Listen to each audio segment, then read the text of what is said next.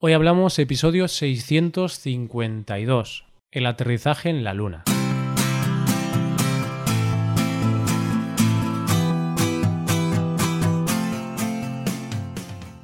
Bienvenido a Hoy Hablamos, el podcast para aprender español cada día.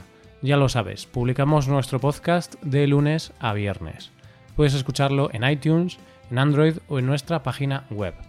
Recuerda que en nuestra web tienes disponible la transcripción y las hojas de trabajo de este episodio. Con estas hojas puedes practicar vocabulario y expresiones con ejercicios con soluciones. Y este contenido solo está disponible para suscriptores premium. Así que si quieres acceder a todo el contenido y quieres disfrutar de todos estos servicios, hazte suscriptor premium en hoyhablamos.com. Buenos días, queridos oyentes, ¿qué tal? ¿Cómo estáis? Hoy es viernes, así que tenemos un episodio de conversación, de conversación entre nativos. Hoy Paco y yo, yo soy Roy, vamos a hablar de el aterrizaje en la Luna, del viaje a la Luna, del primer hombre que pisó la Luna, que fue Neil Armstrong. Y vamos a hablar un poquito de este aterrizaje en la Luna, vamos a comentar algunos datos curiosos sobre este gran evento y este evento tan importante. Hoy hablamos del aterrizaje en la Luna.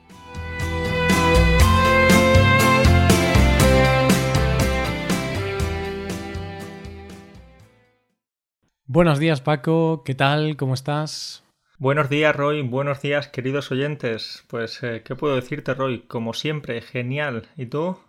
Muy bien también, estoy muy bien. La verdad es que estoy mm, más bien de lo habitual, quizá, porque he tenido muy buena semana. La semana pasada fue muy buena, el fin de semana y el final de la semana, así que estoy como con mucha energía esta semana. ¿Pero qué te ha pasado? ¿Te ha tocado la lotería? Eh, ¿Te has casado? ¿Has tenido un hijo? Cuéntame. bueno, ahí hay algunas cosas que creo que más que dar energía, quitan energía, ¿no? Como casarse o tener un hijo. Bueno, eso es debatible. Pero no, no, no. He ido de fiesta. He ido de fiesta de miércoles a domingo, Paco. Todos los días. Esto ya sí que es el siguiente nivel, ¿eh? Esto no vas de fiesta un día, dos, tres, no. Vas de fiesta cuatro o cinco días. ¿Y eso por qué? bueno, pues porque han sido las fiestas de mi barrio, el barrio donde yo he crecido y donde he vivido toda mi vida, pues han sido las fiestas y duran cuatro días. Y el día anterior fueron las fiestas del barrio de mi novia. Entonces también fuimos un día a las fiestas de su barrio y luego cuatro días a las fiestas de mi barrio. Pero bueno, esto suena muy bien, suena, no sé, a que soy un, un fiestero en Ibiza o algo así, ¿no? Que me encanta la fiesta, pero en realidad en la mayor parte de los días fuimos dos horas, tres horas a tomar algo, dar un paseo y después volver a casa. Pero bueno, el sábado sí que fue un día potente. Pero déjame que te pregunte algo, Roy, y es que si te lo planteas de una forma un poco fiestera, quizás puedes estar como dos o tres meses de fiesta. Es decir, vas a un barrio de la ciudad, luego a otro, luego a otro, luego vas a otro pueblo, luego a otra ciudad. Entonces puedes estar de fiesta todo el verano. Técnicamente sí, o sea, estás en lo cierto. Teniendo en cuenta las fiestas, es que estos son fiestas patronales, ¿no? Se celebra el patrón, San no sé qué, Santa no sé cuánto.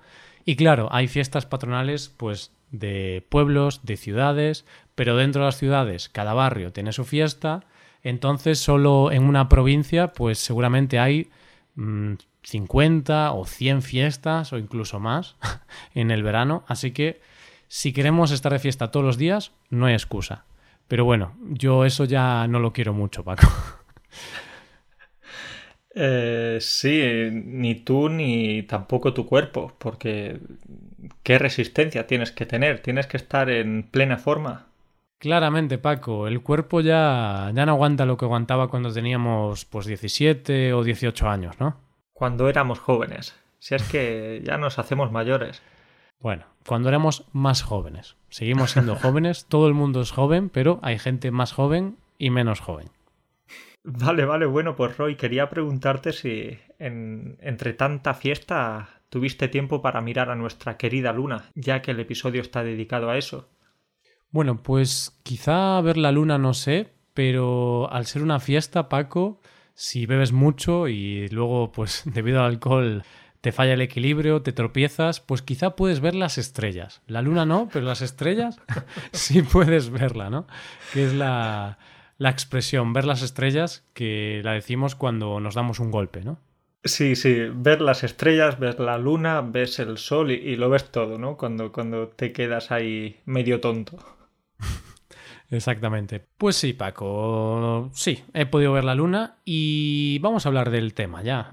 Una forma un poco rara de, empezar el tema, pero ese es el tema de hoy, eh, la luna, más bien el aterrizaje en la luna, ¿no? Este año celebramos 50 años desde el primer aterrizaje en la luna. Entonces es una fecha muy especial y no solo que lo celebramos este año, sino que lo celebramos, nada, hace 10 o 20 días. Sí, ya han pasado 50 años. Mm, te digo la verdad, yo no me acuerdo de ese momento. ¿Tú te acuerdas? Yo no me acuerdo. Quizás estaría, no sé, en la cocina o estaría quizá haciendo deporte o en un concierto y, y no, no presencié ese momento, la llegada del hombre a la luna. Tú y yo en ese momento éramos proyectos de persona, pero no, todavía no éramos ni siquiera proyectos, ¿no? ni eso, ¿no? Nuestros padres pues eran eran muy jóvenes, de hecho unos niños, por esa época. ¿Y de qué época estamos hablando, Paco? ¿Cuándo se llegó a la Luna? Pues se llegó en, en 1969, concretamente el 20 de julio, si no recuerdo mal. Mm, exactamente. La misión comenzó el 16 de julio de 1969 y en cuatro días llegaron a la Luna, el 20 de julio. Que tengo que decirte que tardaron muy poquito tiempo en llegar a la Luna si vienes a visitarme desde Galicia a Polonia, vas a tardar más o menos lo mismo. Entonces, cualquiera que me diga que, se tarda cuatro días para llegar a la Luna, no, no me lo creo.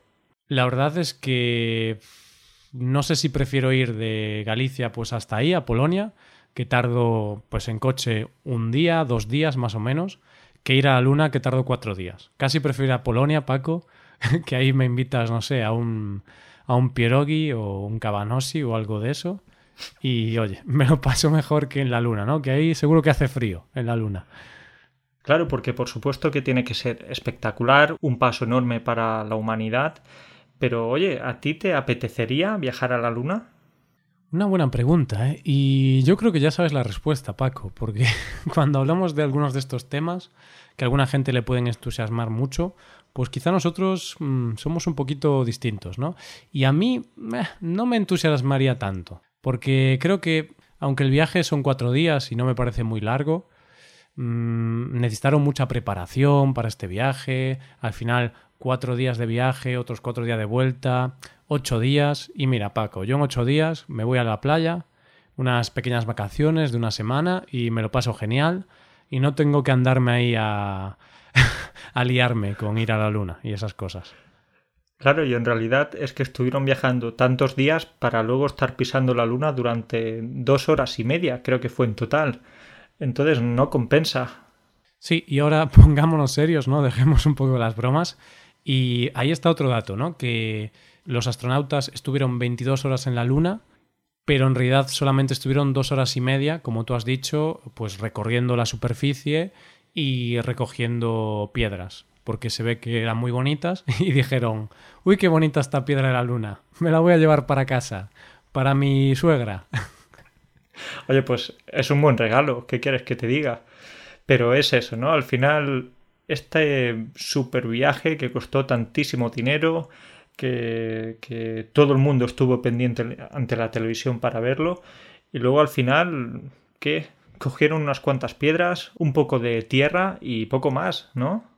Sí, sí, pero esto que parece una tontería fue un gran hito, está claro, y costó una fortuna, Paco, costó una fortuna. Y ahora vamos a hablar un poquito del presupuesto, porque mm, eh, en aquella época, en el 69, este viaje costó 24.000 millones de dólares, que ahora quizá parece poco, pero claro, estamos hablando del 69 si ajustamos la inflación, ¿no? Lo que crece el dinero, pues hoy día serían 150.000 millones. Qué barbaridad, increíble, ¿eh?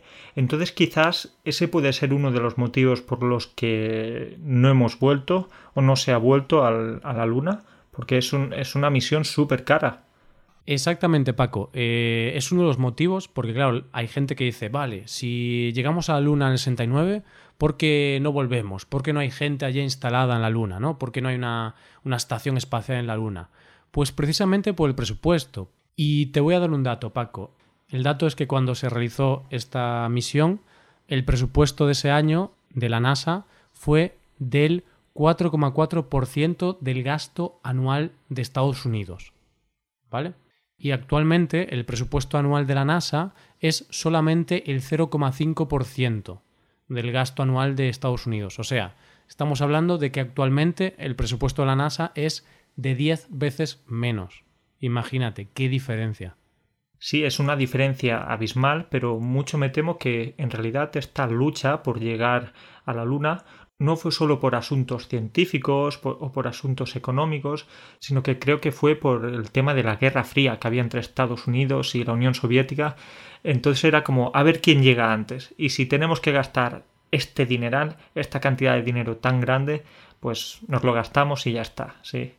Hmm, sí, está claro. Es que la Guerra Fría yo creo que fue la clave, porque mm, al final también esto era como una guerra espacial, ¿no? El, bloque que llegase antes a la Luna, pues sería el bloque ganador en la guerra espacial y esto significaría pues algo muy bueno a nivel de propaganda, porque en realidad tampoco es que ganes una, mm, una guerra o que sea un hito tan importante a nivel quizá de dinero de lo, o de otros temas, pero a nivel de propaganda, a nivel de orgullo del país, pues eso era básico. Y en la época de Guerra Fría era lo más importante, ¿no? Que, que la gente viese, pues, que un bando era el mejor de todos. Y en este caso, Estados Unidos tuvo suerte o tuvo más pericia, lo que sea, pero fue el bando ganador de la guerra espacial, porque llegó primero a la Luna. Pero Roy, ¿estás seguro de que se llegó a la Luna? Porque, bueno, ya sabes que hay muchas personas que siguen dudando de la llegada a la Luna. Piensan que fue un montaje, una película dirigida por Kubrick. sí que cuando preparábamos esto, incluso hay un documental en el que supuestamente entrevistan a Kubrick y Kubrick habla sobre cómo idearon este montaje, pero claro, luego en realidad no era Kubrick el, de, el del documental, era simplemente otra persona. Pero fuera coñas, dejando un lado las bromas, sí que es cierto que hay una parte de la población que es un poco escéptica con esto y cree que el aterrizaje en la Luna no sucedió, que fue simplemente una grabación hecho en un estudio y bueno, se dicen muchas cosas, ¿no? Que si la huella era demasiado perfecta, que si se reflejaban los focos, que si la bandera ondeaba y no podría ondear en la luna.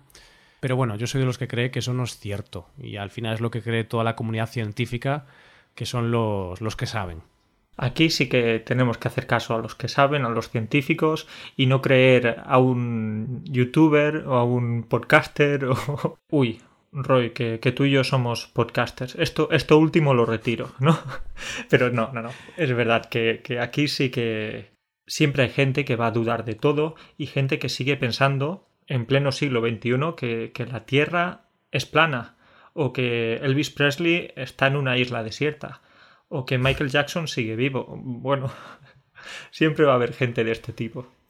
Claro, y yo a esa gente simplemente diría que, bueno, cada uno tiene su opinión, ¿no? Pero al final lo que tenemos que buscar es información contrastada, ¿no? Si tú quieres saber si eso fue verdad o no, verdad o no pues busca, no sé, en la BBC, en New York Times, en El País, en diarios buenos, fuentes fiables, y ahí te explicarán claramente por qué esto fue verdad.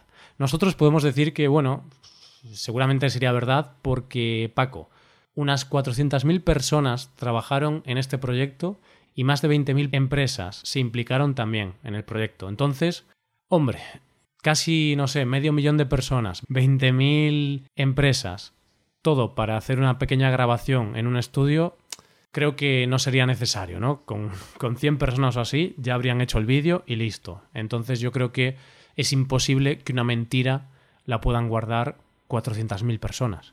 Es que es eso, Roy. Y ya sabemos, todos sabemos lo difícil que es mantener un secreto, incluso entre una persona. Yo ahora le digo a mi amigo que me voy a casar el año que viene y puedo asegurarte que mañana todos mis amigos, toda mi familia, todos mis conocidos van a saberlo, ¿no? Entonces, si es difícil mantener un secreto a pequeña escala, imagínate a tan gran escala. Por cierto, no, no, no me caso, ¿eh? vale, de es momento. lo que te iba a decir, ¿no? Y además, Paco, si te vas a casar, ¿por qué lo mantienes en secreto? Eso sí que es sospechoso, ¿eh? Ahí sí que... Cuidado, ¿qué ocurre ahí? no, no, no, ningún secreto en este caso. Bueno, pues eso, que eh, la verdad es que es una idea descabellada. Y Paco, tengo que decirte que a mí me parece un poco absurdo o me parece una tontería que se inventen estas teorías y el problema de estas teorías de que esto es falso o de que no llegamos a la luna es que no se basan en nada o se basan en cuatro tonterías como que en el vídeo que grabaron eh, la bandera ondeaba bueno, y, qué pasa? ¿Qué pasa si ondea la bandera? No puede ondear la bandera. De hecho, se explica que en realidad sí que podía ondear porque allí el movimiento pues dura más tiempo y todo eso. Y lo que pasa es que si algo ocurrió y hubo medio millón de personas implicadas, se gastó tanto dinero, al final evidentemente pasó porque si tenemos que creernos que algo pasó porque un vídeo está muy bien hecho, significa que no nos podemos creer el resto de la historia donde no había vídeos, ¿no? Porque no sé. Venga, venga, Roy, pero no te enfades, ¿eh? No te enfades, tranquilízate, bebe un poco de, un poco de agua, que, que sí, que sí, que, el hombre llegó a la luna. Es que me he emocionado un poco y me, me ha acalorado incluso. Tengo un poco de calor ahora. Pero bueno, ahora dicho esto, si alguno de nuestros oyentes pues cree que, que, esto es mentira, ¿no? Que no se llegó a la luna, pues oye, yo respeto, ¿no? No comparto esa opinión, creo que no es correcta, pero cada uno puede creer lo que quiera, ¿eh? Aquí todos respetamos. Todos respetamos. E incluso tengo que decirte que cuando era adolescente yo tenía un profesor en el instituto que recuerdo que nos estuvo explicando varias teorías acerca de, de, la llegada o la no llegada del hombre a la luna y muchas de estas explicaciones tenían sentido. Pero es verdad que pues luego llegué a casa, empecé a investigar más por internet y, vi que no, llegué a la conclusión de que sí se había llegado. Pero oye, bueno, pues eh, como siempre va a haber gente a favor, gente en contra de todo y, y es lo que hay. Cada uno que saque sus propias conclusiones y ya está.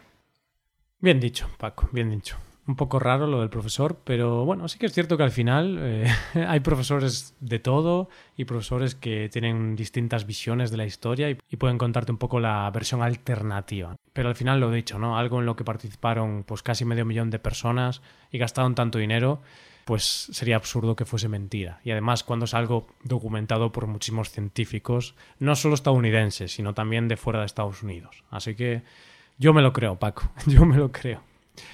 ¿Y qué te parece, Paco, si ahora comentamos unos pequeñitos datos, así como conclusión, algunos datos anecdóticos, más que nada? Y te voy a hablar del primer dato, y es que Neil Armstrong, antes de ser famoso, porque claro, él antes de ir a la luna, Paco era un don nadie. No lo conocía nadie. Bueno, supongo que alguien lo conocía. Su mujer, Sí, su mujer y sus hijos. Exactamente. Pero claro, antes de ir a la luna, ¿quién era Neil Armstrong? Pues era un hombre normal y corriente, nunca había llegado a la luna, o sea, era nada, una persona muy normal. Una persona que no había llegado a la luna, claro. Un, un pringado, Paco, un pringado, ¿o no? Tú lo has dicho perfectamente antes. Era un don nadie. Un don nadie, claro. pues. Pues eso, que no era famoso y entonces él no podía asumir el coste del seguro de vida. Porque yo me imagino que él fue a, la correduría de seguros y les dijo, mira, que, que mañana me voy a la luna y quería un seguro por si me muero.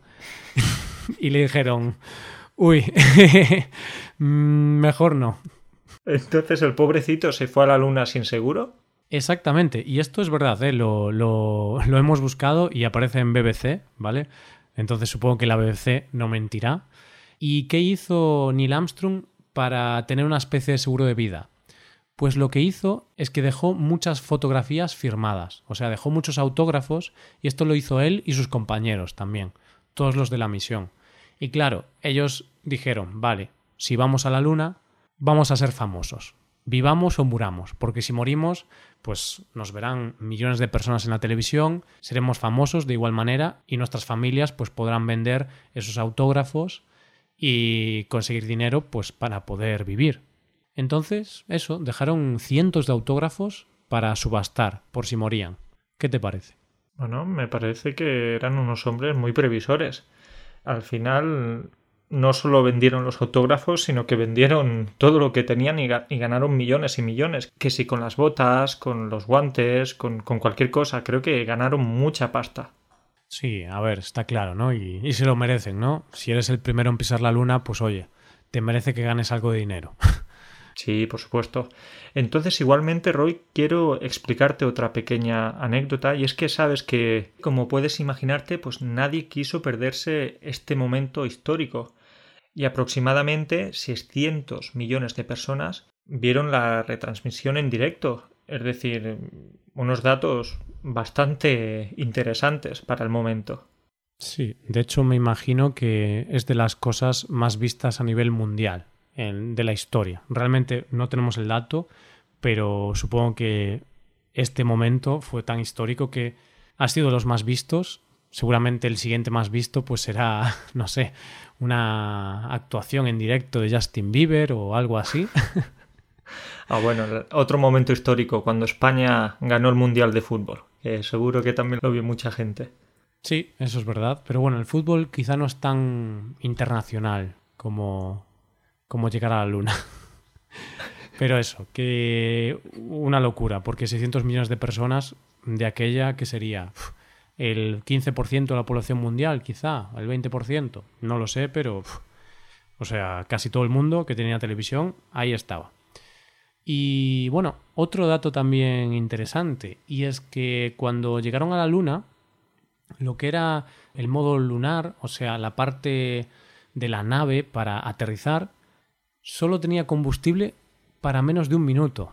O sea que después de cuatro días llegaron allí y si en un minuto no eran capaces de, aterrizar correctamente, pues habrían tenido que volver. ¿Qué te parece? Bueno, pues me parece, me parece mal, me parece muy mal. Es decir, sería un casi, casi, pero, pero no. ¿Sí? Sería la casi llegada del hombre a la luna. Entonces habría sido un desastre. Pero Paco, de aquella, pues el combustible era caro, entonces hicieron un poco como Ryanair, ¿no? Que dejan el combustible al límite para aterrizar. no, no. A ver, eh, en este caso seguro que no podían poner más combustible, no porque no quisieran, sino porque no se podía, y punto. Por supuesto, Roy. Qué, qué episodio tan científico y explicativo nos está quedando. ¿Cómo nos gustan a nosotros este tipo de episodios, eh? Qué, qué maravilla. Bueno, pero dentro de la broma y de las anécdotas, al final estamos dando datos reales, verídicos. Y oye, yo creo que tanto tú como yo hemos aprendido bastante sobre, sobre este evento, preparando este episodio. Sí, sí es verdad, Roy. Siempre es bueno aprender cosas nuevas. Y bueno, ¿qué te parece? Quizás el próximo viaje espacial sea a Marte. Oye, estaría bien, pero yo no soy tan optimista porque justo hemos hablado de esto en el episodio. O sea, hablamos del presupuesto. Y es que ahora el dinero que se está gastando es mucho menos que antes. Entonces, conseguir estas hazañas ahora mismo va a ser mucho más difícil simplemente porque no se invierte en tantos recursos como antes. Pero bueno, estaría, estaría curioso y sería interesante que invirtiesen más dinero y... Pero claro, al final el dinero es limitado, Paco, y a veces se prefiere gastar en otras cosas. Bueno, pues Roy, si no eres muy optimista con lo de Marte, quizás puedes ser más optimista con lo de jueves o con...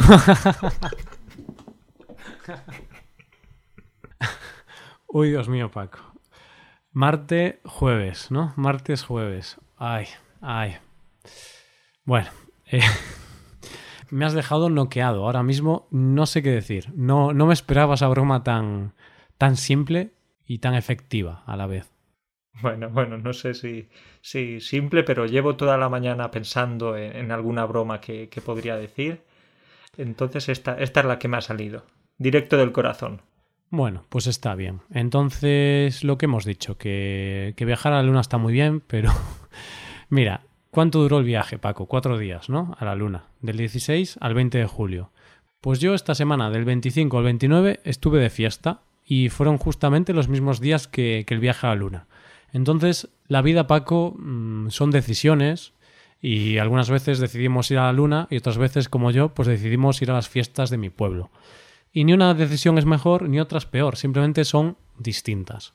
Sí, señor Roy, sí, señor. Qué buena reflexión que has hecho para ir acabando ya el episodio, pero igualmente creo que tiene más importancia para la humanidad el hecho de ir a la luna que pegarte una fiesta en tu pueblo. Pero oye, está bien, está bien también. Sí, bueno, la importancia es relativa, Paco. Porque te contaré que hace dos años conocí a mi novia en estas fiestas. Mm, y en la luna no habría conocido a nadie, Paco. ¿A quién habría conocido en la luna? Si allí no hay nada, no hay nada. No hay nada, unas cuantas piedras, pero las piedras no te pueden dar el cariño que te pueden dar tu novia. Entonces, eh, está claro, está claro. está claro. Bueno, pues lo dejamos aquí, Paco. Nos vemos en el próximo episodio. Cuídate mucho. Cuídate mucho tú también y un saludo para todos, como siempre. Que vaya bien. Chao. Chao. Y esto ha sido todo, queridos oyentes. Muchas gracias por escucharnos, muchas gracias por estar ahí. Y os recuerdo que en nuestra web tenéis dos servicios para aprender y mejorar vuestro español. El primer servicio es la suscripción premium y con esta suscripción podrás acceder a material premium, como la transcripción, hojas de trabajo en PDF con cada episodio y otras muchas ventajas. Y el segundo servicio son las clases de español por Skype con profesores certificados y nativos de España. Todo esto lo tenéis en nuestra web hoyhablamos.com. Muchísimas gracias, nos vemos la semana que viene, pasa un buen día, un buen fin de semana, hasta el lunes.